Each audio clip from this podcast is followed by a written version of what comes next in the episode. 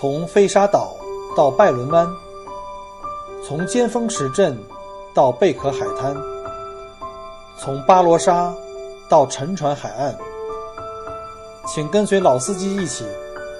让我带你走进精彩的澳大利亚。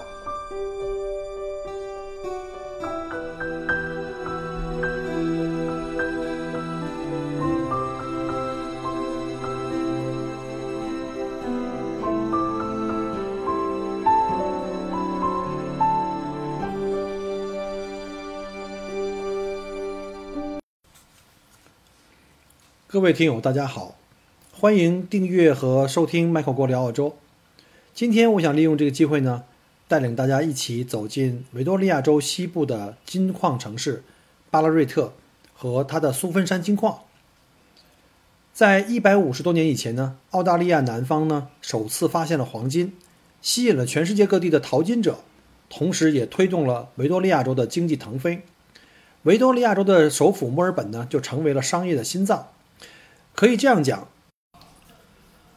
如果没有发现巴瑞特的这个金矿，就没有现在的墨尔本。澳洲人也都说墨尔本是一座建立在黄金上的城市。这里呢有一个小插曲哈，我们知道，在1848年的美国加利福尼亚发现了黄金，呃，带动了全球的第一次淘金浪潮。呃，当时呢，在加利福尼亚的三藩市呢，我们叫 San Francisco，呃，中文翻译过来叫三藩市。当时呢，呃是没有旧金山这个名字的。后来呢，两年、三年以后，在一八五一年，在维多利亚州的这个巴瑞特发现黄金以后，在华人圈里面呢，就把美国加利福尼亚的三藩市呢称为叫旧金山啊，因为呢，在这个巴瑞特，我们管它叫新金山。可以这么讲，如果没有在巴瑞特发现金矿，带动了全球第二次淘金浪潮，那就也就没有美国加利福尼亚三藩市这个旧金山的来历。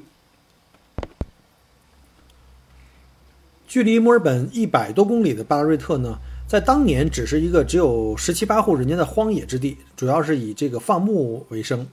到了一八五一年八月份啊，有两个年轻人在山上呢开垦种地，在泥土里面，他们不小心发现了金光闪闪的金块。之后呢，在两个星期呢，墨尔本和吉呃吉隆这边就涌来了大概四五百人，他们找到了更多的金子，于是，在巴瑞特可以轻易就能找到金子的这个神话就迅速向全世界扩散。据说在那个时候啊，有几个牧羊人在宰杀羊野餐的时候，大家在吃羊头的时候，发现羊的牙缝里就能够有金子。总之，在发现黄金的头两年里。人们确实很容易就能找到金子，而且呢，不需要太多的这个挖矿的工具，就需要非常简单的铁锹啊、镐头等，就在附近的小河边的冲积土地里，就可以很容易挖到金子或者是金沙。巴拉瑞特的鼎盛繁荣呢，到了1869年呢，达到了顶峰，当时有大概三百多家采矿公司，人口达到了六万四千人。我们要知道，就今天为止，巴拉瑞特人口呢，也就才有八万六千人。从1851年发现金矿到最后金矿关闭，巴拉瑞特总共开采的黄金呢，达到了两千一百万盎司，折合大概现在的六百四十三公吨。而这只是有记载的官方数字，这还不包括很多人私自带走的不入账的黄金。据记载，从1856年至1857年的一年间，光从墨尔本运往中国的黄金啊，就达到了十万两。在这里挖到的最大的金块是1858年6月10号，在180英尺深的地方挖到了重达76公斤的 Welcome Nugget，这个是当时全世界的第一大，后来这个变成了第二大。巴勒瑞特的苏芬山金矿呢，是1851年到1855年的一座金矿区，在1970年对苏芬山金矿进行了修复。现在呢，由它变成了一座生动的采金户外博物馆，完美的重现了当年的采矿的情形，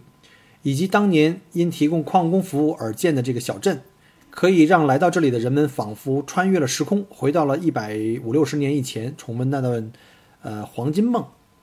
呃，如果你要是来到这里主题公园来玩的话呢，进入到苏芬山这个主题公园，在大厅入口啊，记得拿一张导览地图，现在呢已经有中文版的了，这样方便你的游玩。而且地图上的很多的项目啊，都有一个时间表。我给你们一个建议，就是一定要事先先看好每一个项目的时间表，千万不要错过，因为它很多项目每天就那么几场，呃，尤其是比较重要的几个项目，比如像每天中午的一个最大的一个叫红衣卫队游行跟这个鸣枪的表演。还有呢，就是著名的这个下矿的一个活动。当然，下矿的活动是要单独去购买门票的。呃，除此以外呢，我个人还推荐要去看一下荣金表演。那荣金表演一天有很多场，可是呢，每天的中文表演的这个就是中文翻译的这个表演场次呢并不多。所以我建议各位的话，一定要在那儿看好这个中文表演的时间，然后呢，根据时间来安排自己在主题公园里的玩的这个顺序。呃，从门口进入以后呢，先沿左边走啊，走过这个红山路呢，就到达了中国村啊。这是当年中国矿工聚居的一个小村庄啊，非常简陋的。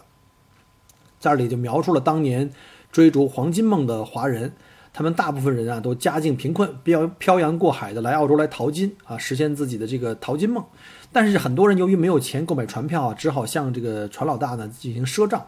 然后通过这个卖苦力啊挖金子啊，再去还这个。船老大的这个船票，生活非常非常艰苦。你知道有多少人怀揣着这个发财的黄金梦来，盼着衣锦还乡？但是呢，很多人是将自己的身体和自己的美梦啊，都永远埋在了这个金矿的矿井之下。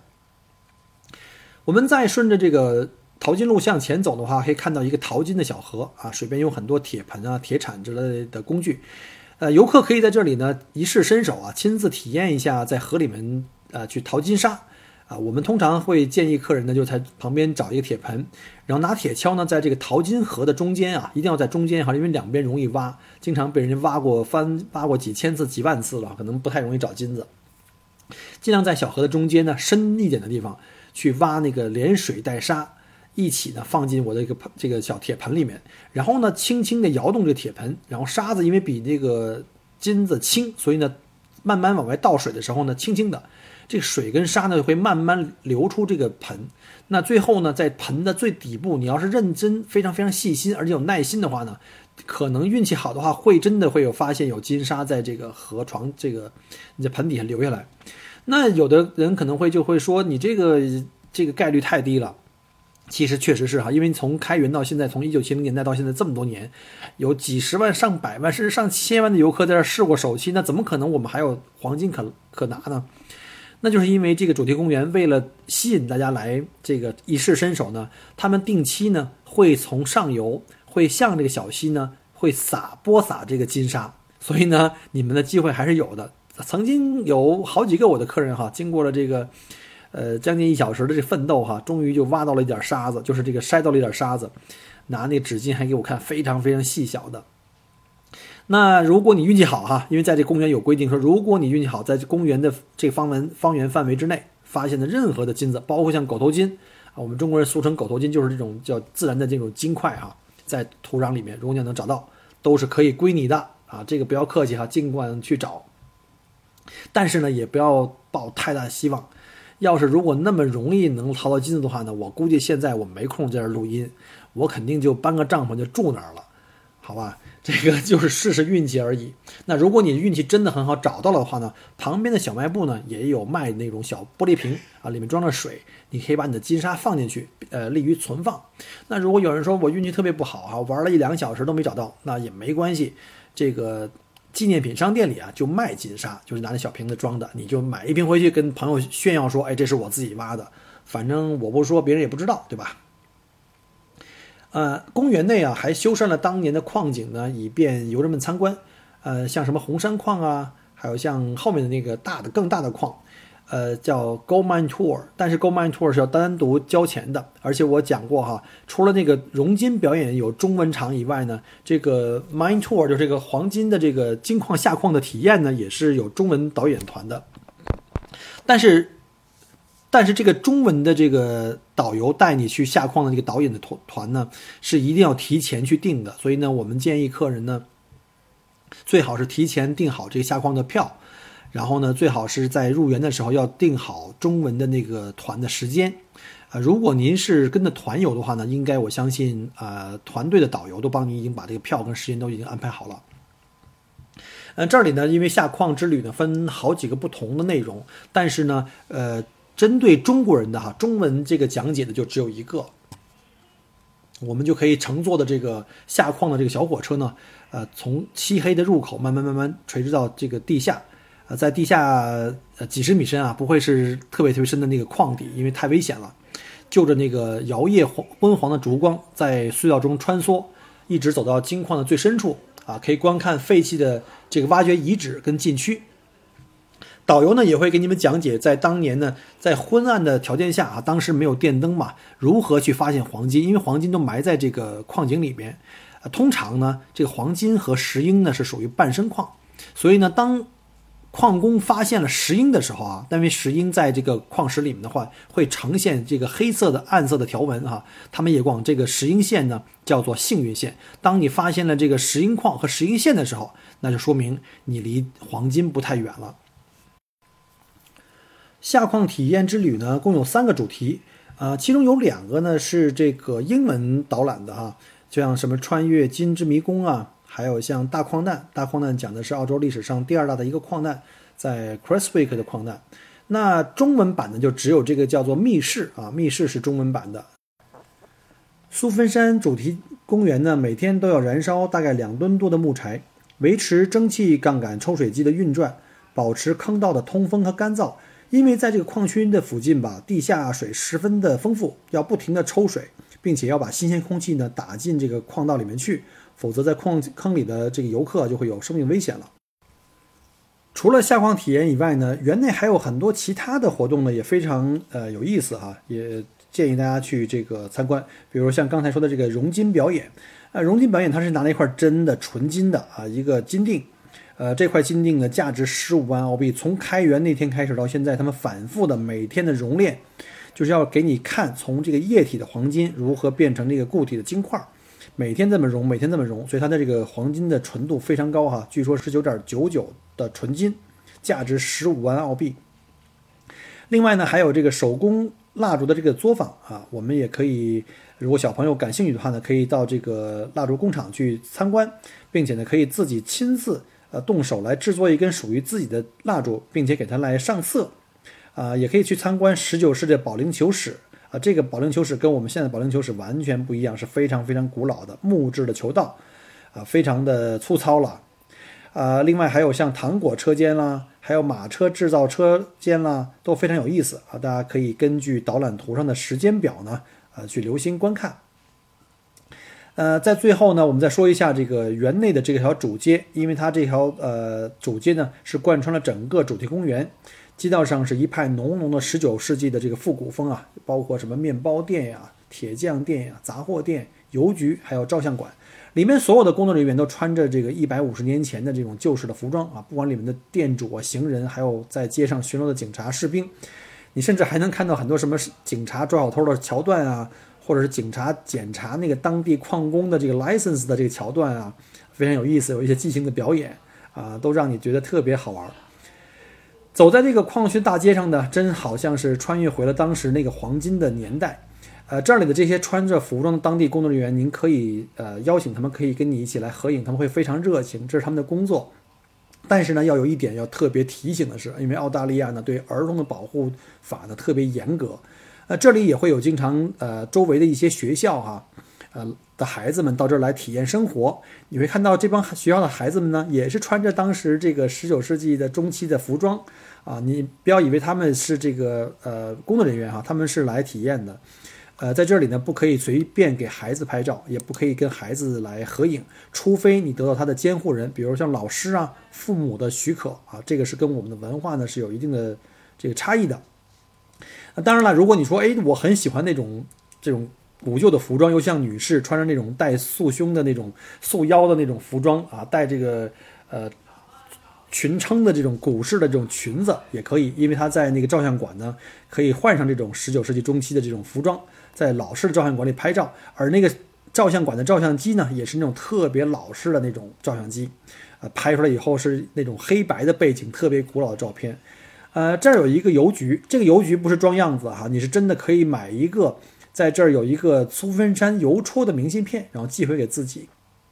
然后这里还有一个报社，报社有这个非常非常老式的印刷机，让我想起了当年上大学的时候印刷的那些呃广告的招贴啊。你也可以在这里用老式的印刷机给自己印一些什么求职广告啊、这通缉令啊之类的，作为一个留念啊。这里还有很多当时的这个有钱的银行家呀，或者是这个警察呀，或者是这个当地的居民的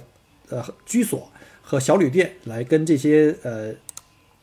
群众演员呢，可以一起去拍照留影。那最后呢，要讲一下，就是每天最大的一个活动，最好看、最值得你去拍照留念的，那就是这个红衣卫队的表演和鸣枪的仪式，在每天中午的时候，啊，小朋友们还可以坐上十九世纪的漂亮的马车，招摇过市，绕这个呃金矿一小圈儿。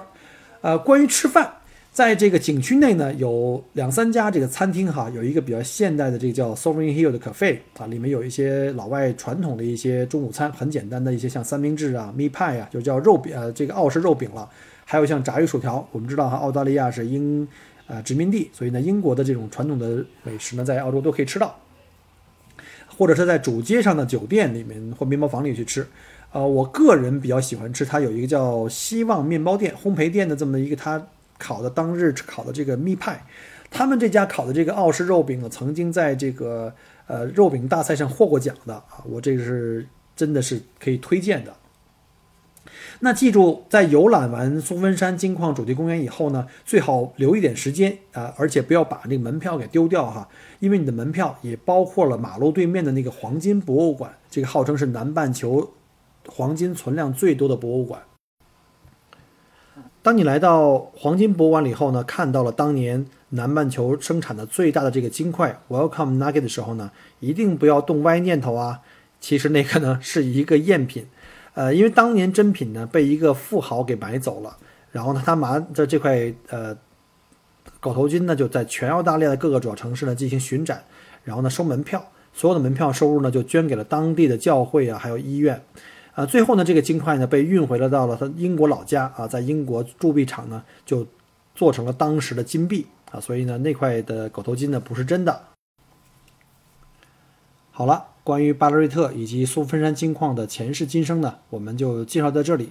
如果各位有机会的话，来到墨尔本旅游，或者说我们如果有缘的话呢，呃，参加我们的旅行团，那小郭会带你们一起到巴勒瑞特金矿来参观和感受一下。我们一起来穿越回一百五十年以前巴瑞特金矿的淘金梦。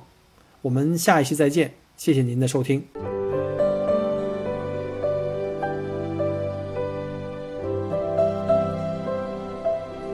很开心您能够关注并收听我的节目。如果您觉得还不错，请您转发并分享给您的朋友们。同时也欢迎您给我线下留言。除了喜马拉雅。欢迎您关注我的同名新浪微博“麦狗锅”，同时希望您关注我们的旅行服务公众号，微信公众号“墨尔本精品小团旅游”，里面有很多澳大利亚的旅游资讯和攻略。希望我的节目越做越好。